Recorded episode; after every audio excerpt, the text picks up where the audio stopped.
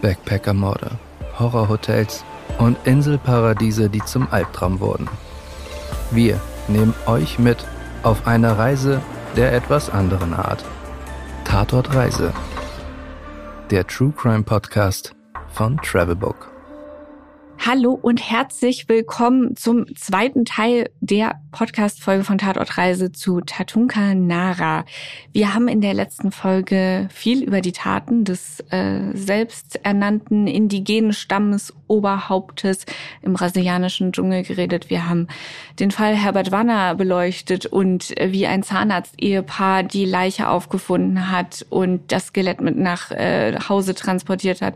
Wir haben Briefe von John Reed gehört. Wir haben über den ermordeten Karl Brugger äh, gesprochen, äh, dessen Fall auch einige Rätsel aufwirft. Wir haben über Christine gesprochen, die dachte, Tatunka wäre ihr Mann aus einem früheren Leben und vielleicht, vielleicht auch nicht eine Affäre mit ihm hatte. Und dann haben wir geendet damit, dass wir gesagt haben, naja, Tatunka Nara ist gar nicht der, der vorgibt zu sein. Und ich habe Gott sei Dank heute wieder den Tatunka Nara Experten Berlins vor mir sitzen. Nuno Alves. Hallo Nuno. Hallo Larissa. So, wir haben es gesagt, äh, Tatunka Nara ist nicht der, der er vorgibt zu sein. Er behauptet, er wäre der Sohn eines Stammesführers der Ugamongu Lala, die ähm, mit 2000 Nazis zusammen im, im Regenwald, äh, Urwald leben in äh, den Städten Atakor und Akahin. Akahin. Was wir jetzt heute besprechen werden, ist Tatunka Nara ist gar nicht der Sohn eines Häuptlings der Uga Mongulala. Es gibt nicht diesen geheimnisvollen Ort, von dem er spricht, wo sein Volk lebt mit 2000 Nazis. Und er ist nicht indigen.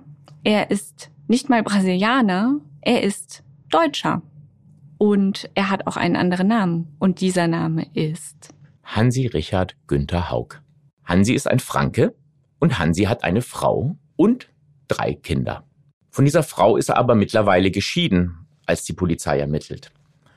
Denn Hansi ist einfach abgehauen. Ohne was zu sagen. Ohne etwas zu sagen ist Hansi abgehauen und hat Frau und Kinder, damals zwei. Das dritte Kind war gerade kurz vor der Geburt. Er hat quasi die Frau sitzen gelassen und die, also die schwangere Frau sitzen gelassen und damit die Familie und ist abgehauen. Wohin? Laut Recherchen des BKA ist er mit einem Schiff nach Südamerika gereist. Auf einem Schiff, auf dem er gearbeitet hat.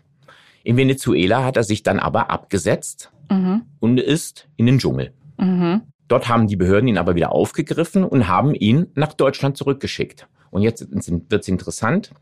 Auch da hat er schon behauptet, er sei ein Indigener und deswegen hat ihm ein Psychiater in Venezuela schizoide Psychopathie attestiert. Mhm. Er wird zurück nach Deutschland geschickt und in Deutschland muss er sich, weil er ja eben Unterhaltszahlungen schuldig war seiner Familie, in U-Haft begeben. Mhm. Er ist in U-Haft mhm. und als er wieder freikommt, geht er wieder auf ein Schiff und setzt sich dieses Mal in Rio de Janeiro ab. Das war Ende der 60er. Mhm. Und das ist der Übergang von Hansi zu Tatunkanara. Kurz darauf kommt er dann aus dem Dschungel und sagt, ich bin der Tatunka und äh, ich weiß hier Bescheid. Exakt. Nun, so schön es wäre, wir sind natürlich nicht die Ersten, die das jetzt aufgedeckt haben. Du hast gesagt, das BKA hat gearbeitet und du hast eben schon so einen kleinen Cliffhanger gemacht und Rüdiger Neberg erwähnt.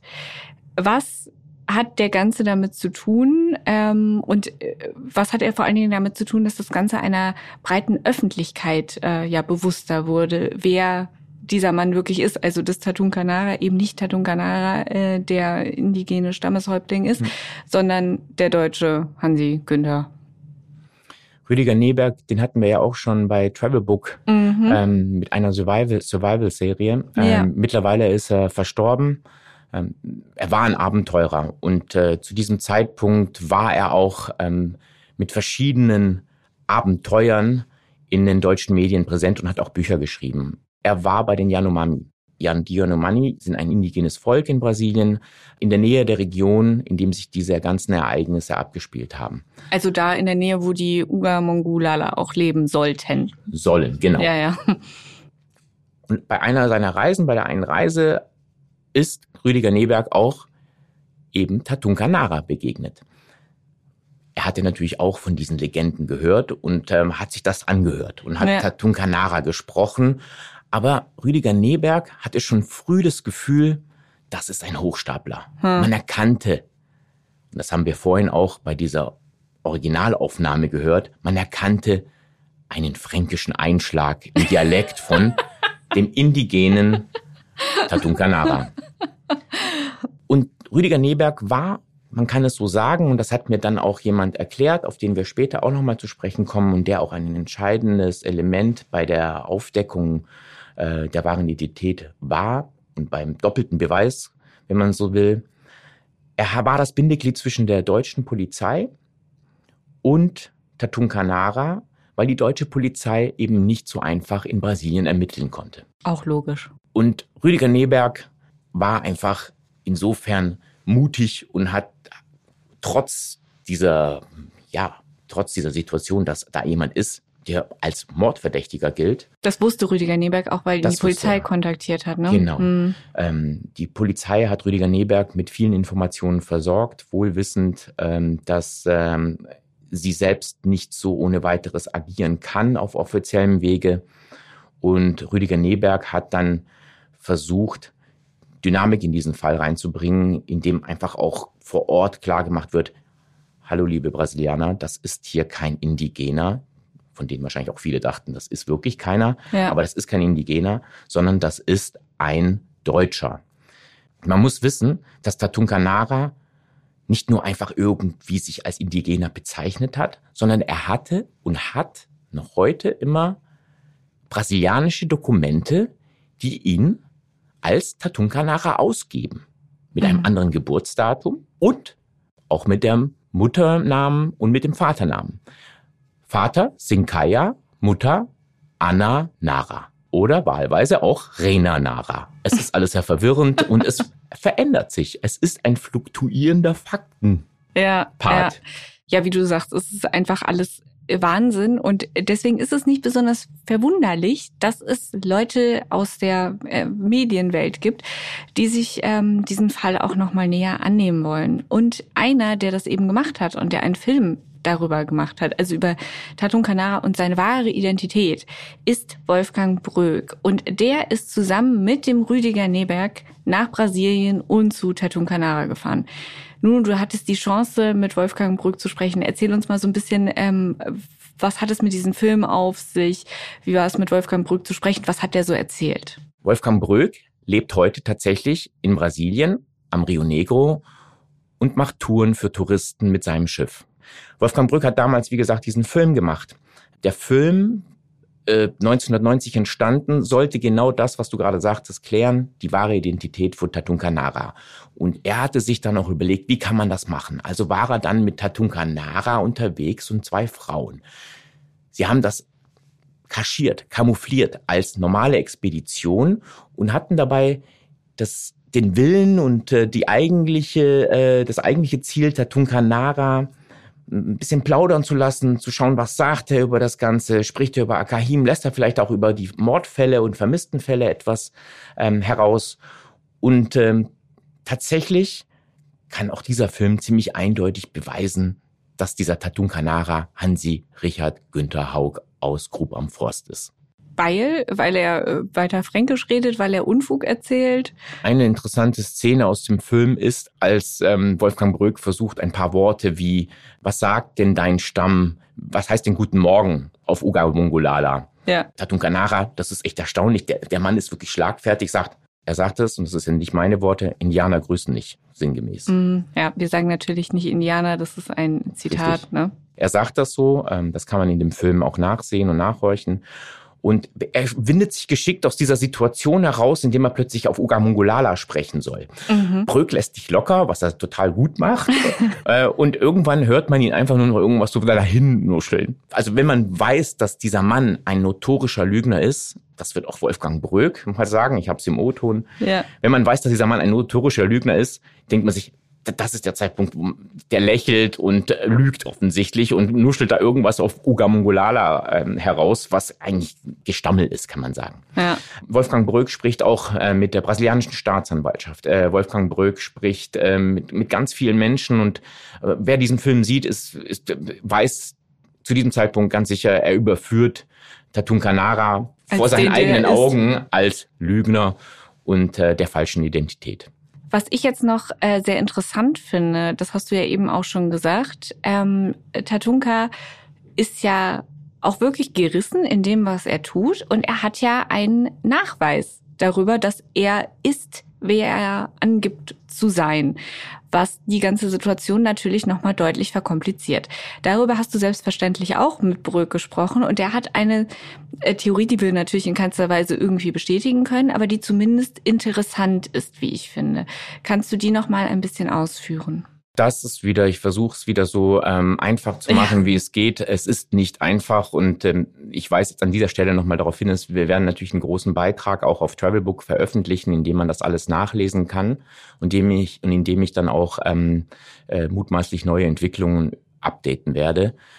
Aber, und das ist ja jetzt interessant, wie kommt ein Deutscher, der gar keine Dokumente hat, im Dschungel auftaucht, an echte, und das ist jetzt das Wichtige, echte brasilianische Dokumente mit dem Namen Tatunkanara. Und der Mutter die Königin, ich habe ihren Namen vergessen. Genau, äh, Reina Nara oder Anna Nara oder Reina Nara. Es Aber gibt heißt verschiedene nicht Reina auch äh, Königin? Ist das nicht? Rainha heißt Königin ah, auf Portugiesisch. Okay. Aber, aber ich, ich vermute, das sind sowieso ähm, alles, alles, alles ähm, erfundene Geschichten. Genau. Ja, ja, okay. ähm, er selbst sagt ja Sinkaya äh, ist sein Vater und äh, Rena seine Mutter. Ja, okay. Als das passiert, ist in Brasilien Militärdiktatur. Die Militärs sind an der Macht und haben natürlich viel zu sagen. Und jetzt kommt's. Angeblich hat Tatun Canara für das Militär gearbeitet. Und zwar in der Region, in der das alles passiert. Wolfgang Bröck hat eine gewagte These, aber vielleicht ist im Kern ein kleines Fünkchen Wahrheit dran. Und ich meine jetzt nicht äh, die These, äh, die er gleich, den wir gleich auch wiedergeben werden, sondern dass da in dieser Region irgendwas sich abgespielt haben könnte, was aus Interesse, aus dem Interesse heraus des Militärs nicht unbedingt ans Tageslicht gelangen soll. Und bei dem Tatun Kanara mitgeholfen hat oder eben Informationen hat, die etwaige Menschen, die darin involviert sind, enthüllen können. Was genau ist denn jetzt Bröcks Theorie? Lass uns doch mal reinhören. Er hat gearbeitet für die acht Jahre lang an einem strategischen äh, Punkt, an einem Fluss, wo, da, wo ein Wasserfall ist, eine Stromschnelle, wo man alles ausladen muss, wenn man weiter hoch will. Und da saß er acht Jahre lang und hat aufgepasst, dass da niemand hochkommt. Und äh, meine These ist, dass das Ganze mit illegalem Uranabbau zusammenhängt. Und darum rührt da keiner dran an der Geschichte. Weil zu dem Zeitpunkt, als die den äh, nicht mehr gebraucht haben, Anfang 80er Jahre, da hat er dann angefangen mit seinen Geschichten mit den Touristen und so weiter. Das war 81. Und das fällt zeitgleich zusammen mit dem Verfall, Preisverfall von Uran. Und die internationale Atombehörde hat damals auch Brasilien schon mal gerügt wegen ihrer Aktivitäten in hinsichtlich Uranabbau. Und das ist die einzige Erklärung, die ich habe. Das klingt jetzt natürlich nach einem Thriller. Ja. ja. Illegaler Uranabbau, Tatunkanara, der Morde begangen haben soll und, und von den brasilianischen wird. Behörden geschützt wird, denn, mhm. das haben wir gar nicht so richtig eindeutig gesagt, er wird nie von den brasilianischen Behörden in irgendeiner Form festgenommen. Er wird zwar befragt, aber diese ganzen Ermittlungen versanden. Und Bröck kann sich auf ein Dokument berufen aus, der Sta aus, den, aus den Unterlagen der Staatsanwaltschaft in Brasilien, das mir auch vorliegt, in dem tatsächlich diese Information mit dem Uranabbau eine gewisse Brisanz gewinnt. Mhm. In diesem Dokument sagt der Informant, Tatun Canara habe Kontakt zu einer religiösen Gruppe, Novas Tribus, die ist ursprünglich aus Nordamerika und hat zum Ziel, Indigene zu evangelisieren. Mhm. Und diese Gruppe soll, und das natürlich lässt sich nicht beweisen, auch bei der Erschließung von Mineralien dabei gewesen sein. In dieser Region in der Region um, die, um den sogenannten Wasserfall Cachoeira da Alianza herum. Und dabei soll auch Uran eine Rolle gespielt haben, beziehungsweise aus dem O-Ton zu entnehmen Atommineralien. Das ist alles, alles, alles sehr schräg. Ich habe versucht, tatsächlich sehr viele zu kontaktieren. Ich habe auch die internationale Atombehörde kontaktiert, keine Antwort erhalten, ob es in dieser Region zumindest nachweislich Uranvorkommen gibt. Ja. Brasilien hat Uranvorkommen, das ist bewiesen. In dieser Region, das kann ich jetzt nicht sagen. Die These ist definitiv gewagt. Jedenfalls auch in diesem Dokument steht, dass ein gewisser Major Taumaturgu, der später dann General wurde und äh, in der Militärdiktatur auch, dass dieser äh, General Taumaturgo gesagt hat, Tatun Kanara ist ein Doppelagent. Oha. Ein Thriller. Zusammenfassend kann man sagen, Tatun Kanara wurde vom Militär in irgendeiner Form geschützt. Anders kann man es sich nicht erklären und das halte ich für einen Fakt. Anders kann man sich es nicht erklären, warum keiner Interesse hat an den Ermittlungen und selbst die Staatsanwaltschaft in Brasilien sagt, wir haben ermittelt oder es wurde ermittelt, aber die sind irgendwann stecken geblieben, diese Ermittlungen, und wir können es uns selber nicht erklären. Also vermute ich, das sind äh, Kräfte zugange im Hintergrund, die dazu geführt haben. Und auch Wolfgang Bröck sagt, und das ist interessant, Wolfgang Bröck sagt Folgendes. Ich habe damals, als mein Film lief, die Rekordzuschauerbeteiligung, ich habe ja diesen Abendprogramm mit der ARD hm. und ich hatte dann auch die Möglichkeit, einen Fortsetzungsfilm zu machen mit neuen Informationen, wo ich darauf verzichtet habe weil das würde was nicht, garantiert nicht mehr leben, wenn ich da weiter rumgebohrt hätte. Also wie man hört, Wolfgang Bröck wollte eine zweite, hätte eine zweite, äh, einen zweiten Teil seines Films machen können und hat es gelassen, weil er geht davon aus, dass er sonst getötet worden wäre. Das ist natürlich jetzt alles ähm, spekulativ und Mutmaßungen genau. und so, die müssen wir natürlich nochmal sagen. Aber Fakt ist, es ist natürlich schon sehr, sehr komisch, dass da auch nicht ermittelt wurde. Und ähm, hinzu kommt, es wird jetzt auch einfach gar nicht mehr ermittelt werden, weil der Fall, also Mord ist in Brasilien sowieso verjährt. Ähm, und Tatunka ist ja nun mal in Brasilien und da hat man ja auch, also man hatte vorher kein Interesse zu ermitteln. Das hat man ja auch recht deutlich gemacht. Und äh, jetzt wird auch eh nicht mehr ermittelt, weil was? Ist ja sowieso verjährt. Nochmal ganz kurz, weil Tatunka ist ja eigentlich faktisch Deutscher und wir wissen ja alle, Mord verjährt in Deutschland nicht. Glaubst du, dass hier irgendwann nochmal ermittelt werden könnte? Ich habe bei der zuständigen Staatsanwaltschaft in Hamburg, die diesen Fall betreut, nachgefragt und deren Antwort lautet, das Verfahren ist seit 1995 vorläufig gemäß 205 der Strafprozessordnung wegen Abwesenheit des Beschuldigten eingestellt. Es handelt sich damit formell um ein noch laufendes Verfahren. Ich habe natürlich viele Fragen gestellt. Und da kam dann als Antwort, dass sich diese Fragen noch immer auf ungeklärte Mord, Vermisstenfälle beziehen, zu denen wir aus ermittlungstaktischen Gründen derzeit keinerlei Angaben machen. Ja, das hatten wir ja auch schon bei anderen Fällen beim Chiemsee-Mord, wo ja auch immer gesagt wurde, wegen laufender Ermittlungen. Also selbst wenn der Fall noch so lange zurückliegt, solange der, wie du eben auch sagst, noch läuft, ähm, solange in der Theorie zumindest noch ermittelt werden könnte und der nicht ad acta gelegt ist, sagen die einem einfach schlicht gar nichts. Aber die Wahrscheinlichkeit, dass Brasilien Tatun Canara ausliefert, ja, ist null. Ja, unwahrscheinlich. Mehr als unwahrscheinlich, dass Tatun Canara irgendwann in Deutschland aufkreuzt. Auch sehr unwahrscheinlich. Also ich vermute, dass dieser Fall, und das klingt wirklich nicht äh, positiv aus Sicht der Familien ja. der Opfer und Angehörigen ja. der Opfer, dass diese Fälle niemals eindeutig aufgeklärt werden, weil ja. eben kein Gerichtsprozess stattfinden kann und man in Brasilien, wie du schon sagtest, nach aufgrund der Verjährung eines Mordfalls nach 20 Jahren auch nichts mehr anstrengen wird. Das äh, vielleicht noch an dieser Stelle. Wir haben jetzt teilweise dann natürlich auch äh, über die, die Details so ein bisschen geschmunzelt und gescherzt. Aber im Endeffekt sind es Mord- und Vermisstenfälle und es ist genau. für die Angehörigen unfassbar hart, dass da nicht ermittelt wird. Also es ist schon ja wirklich einfach tragisch, dass, dass da jetzt auch nichts mehr gemacht werden kann. Das ist auf jeden Fall so. Es gibt aber jemanden, der durchaus ja recht recht streitlustig immer noch ist, obwohl er vielleicht eigentlich nicht in der Position wäre. Und das ist Tatunka selbst, ähm, der sich zwar in Deutschland nicht vors Gericht stellt, aber selber fröhlich Klagen anstrebt, was mich doch äh, sehr überrascht hat, als du mir das erzählt hast, Nuno. Ganz zu Anfang des Podcasts hattest du ja gesagt, das beschäftigen sich noch viele Medien, und auch andere damit. Und 2019 hat Facebook Watch eine Produktion gemacht, die heißt Der Fluch von Akakor. Worum geht es darin? Es ist keine besonders gute und gelungene Produktion, aber da sind mehrere Experten unterwegs und versuchen einerseits diese Legende von Akakor aufzuklären. Ich spoiler mal, natürlich scheitern sie, also es gibt Akakor nicht, mutmaßlich nicht. Ähm, und parallel äh, den Fall um Tatunkanara auch aufzuklären oder Fälle. Ähm, sie lauern Tatunkanara dann auch auf und das wird ganz derb inszeniert, aber nach dem allem, was ich gelesen habe, würde ich es wahrscheinlich ähnlich machen.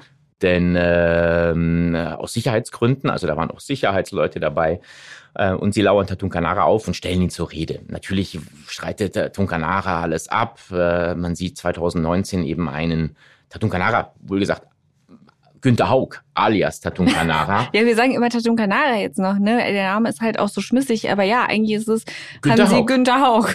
Hansi Günter Haug. Und Wolfgang Brück sagte mir auch, er möchte ihn nicht als Tatunkanara bezeichnen, sondern als Günter Haug. Das sei eindeutig bewiesen. Ja. Also die lauern ihn dann auf und äh, sprechen mit ihm. Er streitet alles ab, tut auf komisch. Aber interessant ist, diese Dokumentation, die mehrteilig ist und die in Deutschland auch zu sehen ist, wird Anfang 2022 in Brasilien ausgestrahlt auf dem Discovery Channel. Und was passiert? Das hat mir dann Wolfgang Bröck gesagt. Ähm, wir können ja kurz mal reinhören, was er sagt. Es gab eine Produktion äh, Facebook Watch, wo ich im Interview gesagt habe, dass Haug ein, also Tatunga ein Deutscher ist und dass er ein Killer und ein Lügner ist. Und jetzt hat er äh, prozessiert er gegen mich was mir ganz recht ist. Ich habe jetzt über einen befreundeten Anwalt, habe ich jetzt erstmal erklärt, dass es gibt keinen Tatunkanara. Der Mann heißt Haug. Ja? Alles andere ist einfach nicht wichtig. Es gibt keinen Tatunkanara. Wolfgang Brügg sagt, das sei eine Klage gegen ihn selbst gewesen. Ich habe selbst in den äh, Gerichtsdatenbanken recherchiert, ähm, in der Gerichtsdatenbank von, äh, in Manaus und da sehe ich dann, es ist nicht gegen Wolfgang Brück selbst gerichtet gewesen, diese Klage, sondern gegen die beteiligten Produktionsfirmen, die also in Brasilien aber ansässig sind, also nicht gegen Discovery Channel in den USA oder gegen Facebook in den USA, sondern gegen die Firmen, die in Brasilien ansässig sind. Der Fall ist aber mittlerweile seit Juni eingestellt. Also das Verfahren ist eingestellt, es wird nicht weitergehen.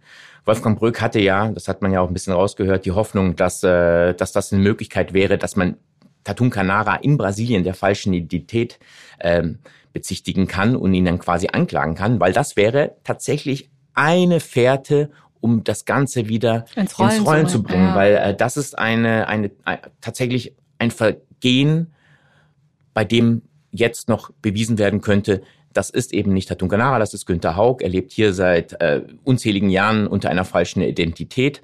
Aber auch da ist jetzt gewissermaßen eine Sackgasse erreicht worden. Und ich vermute auch, dass der Tunkanara da nicht wirklich Interesse hat, so viel reinzubohren, damit das nochmal aufgerollt wird.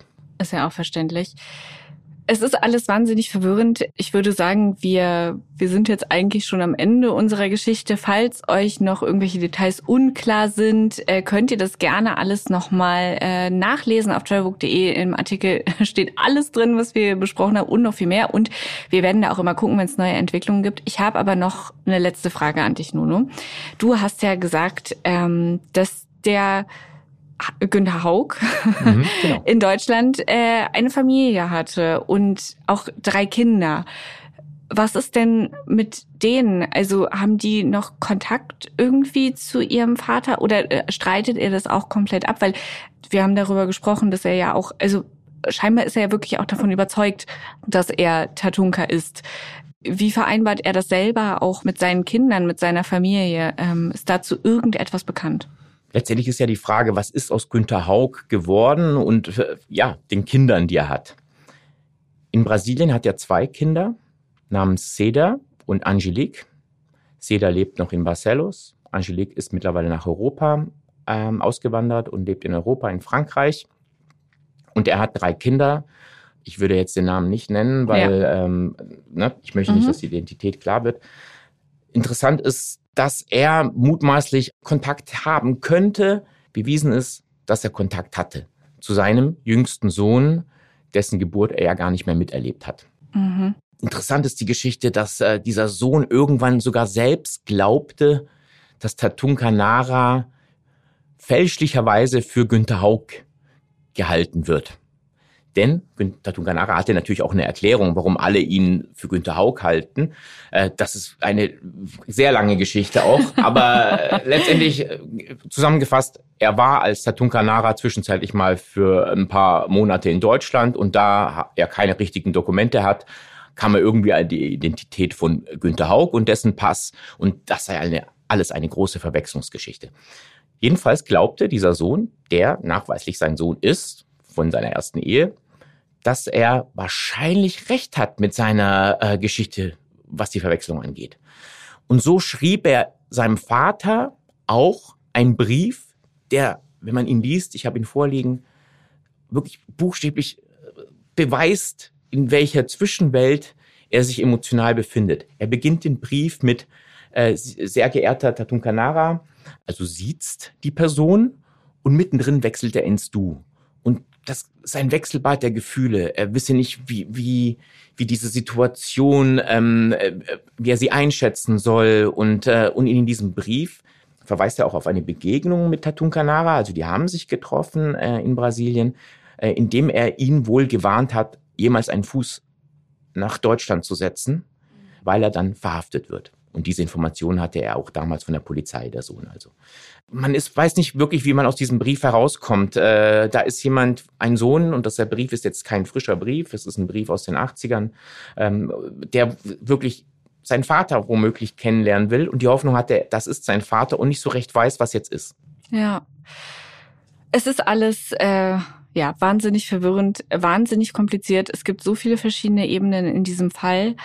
Wie gesagt, wir bleiben da dran. Nun, ich danke dir dafür, dass du das alles recherchiert hast und so tief da eingestiegen bist. Und wenn euch diese Folge gefallen hat oder unser Podcast oder beides, dann folgt uns doch gerne auf allen gängigen Podcast-Portalen und gebt uns ein paar Sterne bei Spotify und Apple Podcast. Freuen wir uns immer sehr drüber. Und wenn ihr äh, Anmerkungen habt, Fragen oder einfach Vorschläge, welche Fälle wir in den neuen Folgen behandeln wollen, dann äh, schreibt uns gerne an redaktion at travelbook.de oder podcast travelbook.de. Wir freuen uns und damit sage ich vielen Dank, Nuno. Und auch ich sage ciao. Und falls ihr auch zu diesem Fall noch Informationen habt, die eventuell auf eine neue Fährte schließen lassen könnte, ähm, dann schreibt an redaktion at travelbook.de unter dem Stichwort Tattoo Canara. Bis zum nächsten Mal. Bis zum nächsten Mal.